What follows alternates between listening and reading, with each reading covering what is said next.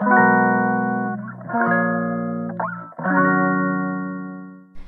はようございます。ミネチャンネル第37回目の配信です。このチャンネルは、ちゃんみねことフードアーティストの小山みね子が料理やエンタメ、日々の気づきを気ままにトークします。えー今日は7月2日土曜日の朝です。ちゃんみねは今、新潟県におります。えー数年前にですね、新潟に移住をした友人に会いに来たんですが、えー昨日新潟に到着して、昨日はですね、一人で越後つまり第一の芸術祭を回る旅をしてきました。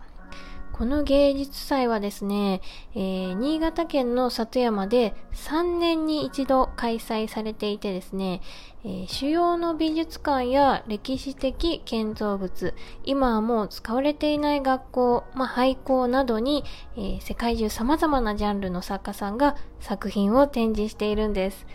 建物の中以外にも、このね、あの、自然の風景の中に至るところに作品があります。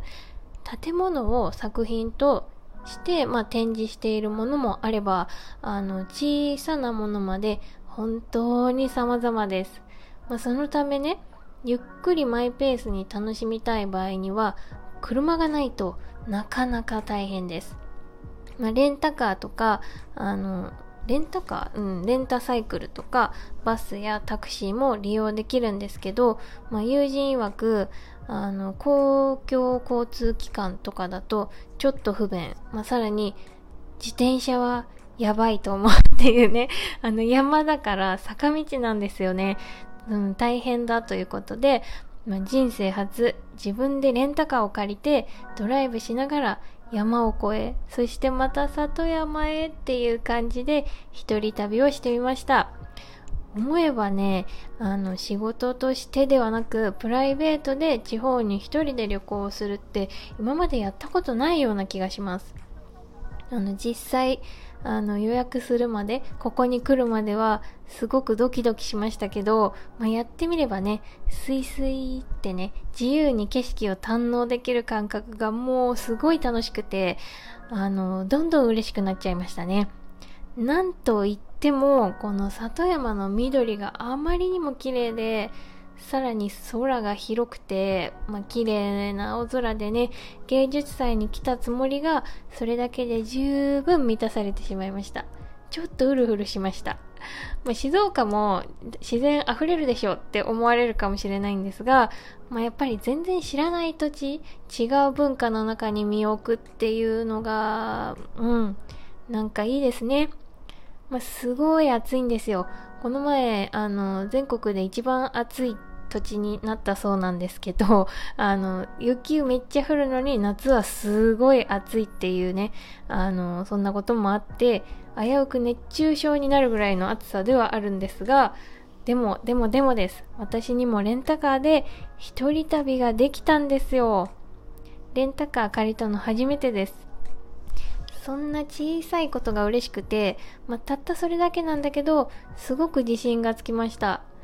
正直に言うとですね、ちゃんみねはアクティブなことに憧れはあるんだけど、めっちゃインドア派でして、まあ、旅行や遠くに移動するのって正直めんどくさいなーって思ってたんですよ。うん、休みなんだからゆっくりのんびりさ、家で過ごしたいなーって思うタイプでした。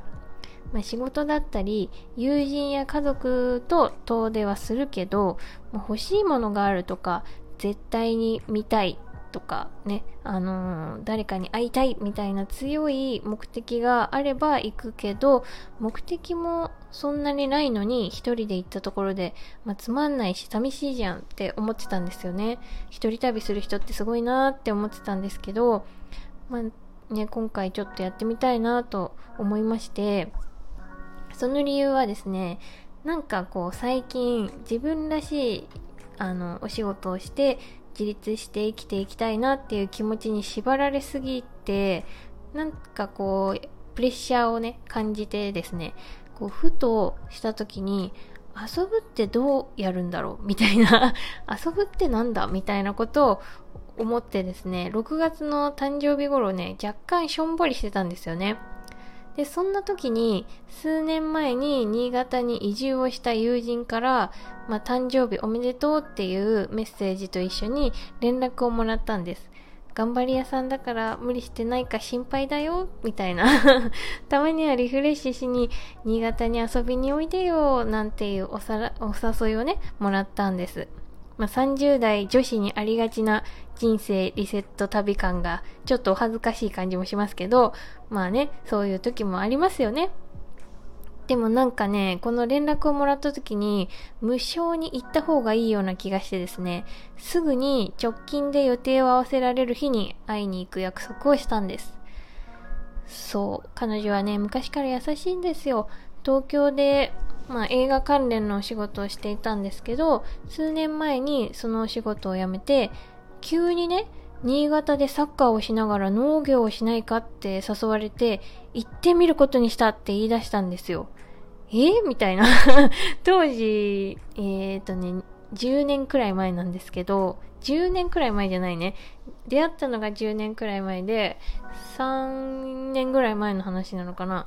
当時ね、あの、え何？どういうこと？みたいな。遠いし、あんまり会えないし、そもそも農業もサッカーもやったことあったっけ？みたいな感じですごい困惑しまして、ま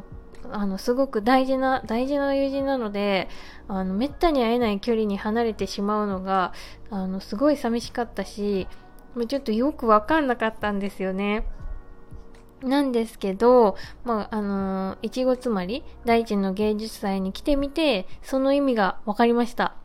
あの、FC 越後つまりっていう、まあ、大地の芸術祭から生まれたサッカーチームらしいんですね。あのプロとしてサッカーをしながら、女子サッカー選手がこの棚田の担い手として里山で暮らすライフスタイルを提案をするっていうことで始まったプロジェクトなんだそうです。まあ、この土地へ来てみて、あのー、やっぱりね、あの、昨日平日金曜日でしたけど、若者が少ないんだなーっていうような印象を受けました。まあ、過疎高齢化ということですけど、それによって、まあ、あの、あの、あらゆるところに本当に田んぼだらけなんですね。お米が、あの、本当に美味しいところなので、あの、その棚田をね、守っていく人が少ないっていうことなんですね。で、時々、まあ、手紙をもらうので、なんとなく、あの、どういうことをやっているっていうのは分かったようなつもりだったんですけど、まあ、実際にこの土地に来てみて、あの、何その、越後、FC 越後つまりの、あの、良さというか、あ、そういう意味だったんだっていうことをちゃんと理解できたような気がします。すごいなーって思いますね。まあ、でもね、今回の旅は、まあ、その友人に会う芸術祭に行くっていうのはこじつけで、まあ別にそんなに大きな目的はなかったんですね。まあ、それでですね、まあクリエイティブなことをするのって、本当はもっとリラックスして自由な発想を面白がった方が、より素敵なものになるんじゃないのかなっていう気持ちがあって、まあ、下半期にこれから予定しているイベントがあるんですけど、まあ、フードアートのイベントの前に、あの、旅をした方がいいんじゃないかなとも思ったんです。何か吸収するものがあるだろうし、その方が、あの、予定していいた予定しているね、イベントで伝えられることも、もっと深みが出るんじゃないかなっていう気がして、それでちょうどよく本当に誘ってもらって、こうして新潟に来れました。大学生の時に一度来たことがあるんですけど、その時はあまりこう、あのー、大学の課題で来てただけなので、あんまりこう景色がいいなとか思うことは正直そんなになかったんですね。まだそんなに必要としてなかったみたいな感じなんですけど、まあ来てみたらもうこれから旅にはまってしまいそうです。せっかくあの、お酒が美味しい土地なんですけど、あいにくお酒が飲めないので、まあ、せっかくのね、日本酒は飲めないんですけど、笹団子やお米、本当に美味しいものをね、あの、少し、少しだけど、あの、いただいております。まあ、ここで食べるからこんなに美味しいのかなとも思うんですけど、あのー、今日はね、もうちょっといろいろ食べたいなと思っております。ま、昨日は一人で旅を満喫しましたけど、えー、それほどね、たくさんの場所に行ったはずじゃないんですよね。だけど、吸収するものがすごく多くて、あの、お話がなかなかまとめられないので、新潟の風景のことや芸術祭の作品のこと、気になった食材のこと、まあそのあたりをね、ちょっとずつ小分けにして、ミネチャンネルでお話をしようと思います。まあ、それにそろそろちょっと支度をしないと遅刻をしそうなので、はい、今日はもう支度をします。時間はあっという間ですね。さて、さてさて今日は、まあ、FC 越後つまりの友人にアテンドしてもらいながら大地の芸術祭の続きを回ってきます。えー、次の配信で、えー、続きをお話ししますね。それでは今日もいい一日、いい一日にしましょうね。行ってきます。